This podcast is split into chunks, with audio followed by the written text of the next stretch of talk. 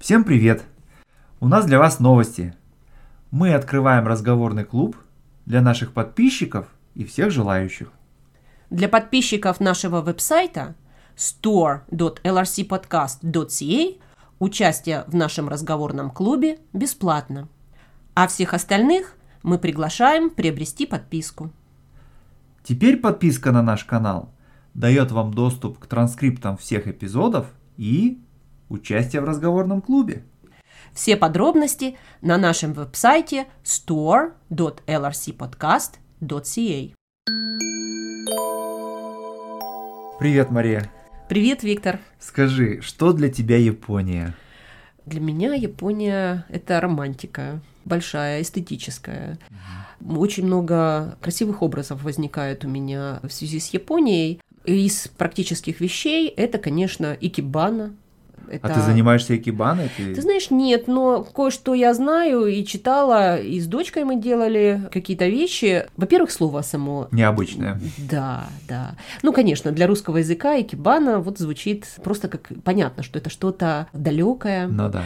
Мне в экибане нравится вообще вот эта идея, что ты при помощи того, что ты можешь найти на улице, за пределами своего дома, ты приносишь вот эту часть природы домой. Угу. И самое интересное, что вот, например, зимняя кибана не может состоять из каких-то элементов летних. Ну, угу. скажем, их и не найдешь, да, Ну может да. быть, за пределами дома. Но суть в том, что ты приносишь не просто кусочек природы в дом, Мгм.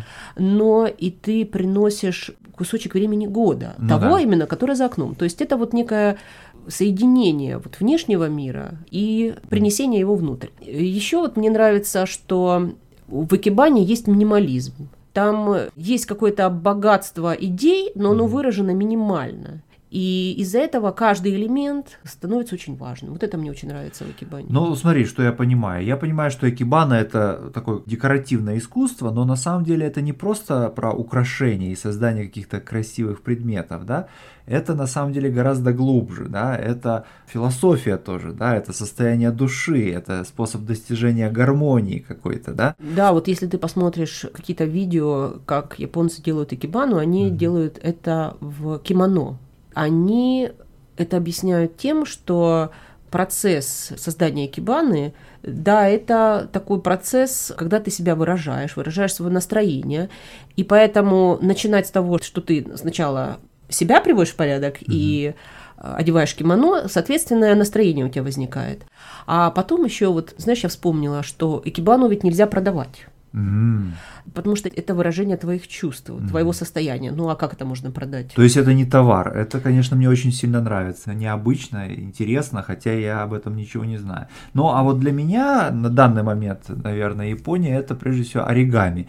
Почему? Потому что я сейчас э, делаю самые разные игрушки для своего сына, ну там всякие самолетики, даже истребитель можно сделать современный из вот бумаги размером А4, ну а кроме того и танки, и кораблики, и что угодно. И вот э, мне кажется, что это очень практично, потому что вместо того, чтобы покупать э, бесконечное количество игрушек э, пластмассовых, да, которых потом не знаешь куда деть, ты можешь просто сделать какое-то количество общества бумажных игрушек, да, которыми вполне интересно играться. Ты знаешь мое отношение к этому. Мне кажется, что провести время с ребенком гораздо важнее, чем пойти с ним в магазин. И вот то, что вы с ним вместе делаете, даже если ты делаешь ты, а он смотрит, это гораздо важнее с моей точки зрения. Ну да. Ну и кроме того, что пространственное мышление Мгм. и как вот геометрия работает в пространстве, иногда понятно только тогда, когда попробуешь руками. С этой точки зрения оригами для меня это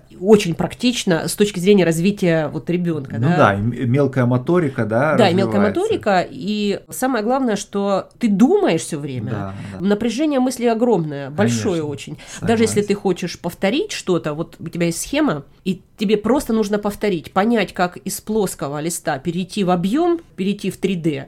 Для этого требуется напряжение ума. Да, а еще, конечно, оригами вызывает у меня ассоциацию вот с этой историей про тысячу бумажных журавликов. Я помню, что в детстве нам рассказывали, что была такая японская девочка, которая заболела лучевой болезнью, ну, видимо, это было связано с атомной бомбардировкой Нагасаки и Хиросимы.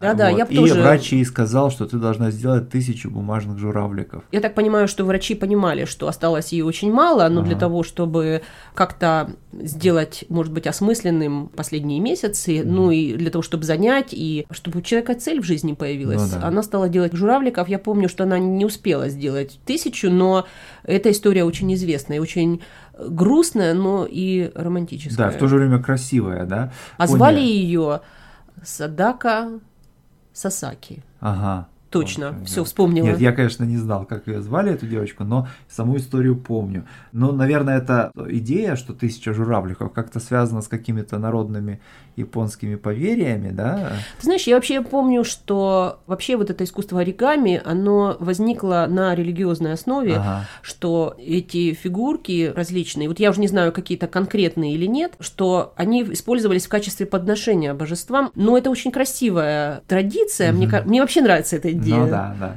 Вот, ну а если еще так подумать о том, что такое для меня Япония, ну тут я не могу не вспомнить, конечно же, кино и прежде всего э, такого знаменитого японского режиссера Акиру Курасаву. Э, Я не могу сказать, что я смотрел все его фильмы, но а, он же снял целый ряд известных фильмов, причем это такие перенесенные в японскую историю экранизации произведений мировой литературы. И, ну, есть также, конечно, знаменитый фильм «Семь самураев», который стал основой, по-моему, самого знаменитого американского вестерна «Великолепная семерка». Я, честно говоря, никогда в эту Это- сторону не думала. Да, вот как ни странно, «Великолепная семерка» — это американский ремейк фильма Акира Курасава. Потрясающе. Да, вот, но для меня самым э, таким впечатляющим фильмом Курасавы была его экранизация Макбета. Я, когда его посмотрел, я был просто в восторге от того, насколько красив вот почти каждый отдельно взятый кадр этого фильма. Он просто вот построен как картина. Да. Ну, видишь, мы немножко, конечно, такие стереотипы Японии, да, э, затронули, но эти стереотипы такие незлобные, да, и, в общем, они, это стереотипы, которые характеризуют Японию как красивую страну. Да, я согласна. Хотя, скорее всего, если глубже почитать, там, как и в любом обществе, достаточно проблем. Безусловно. Ну ладно, хорошо, пока. Пока. Это был настоящий разговорный русский на канале Learn Russian Conversation.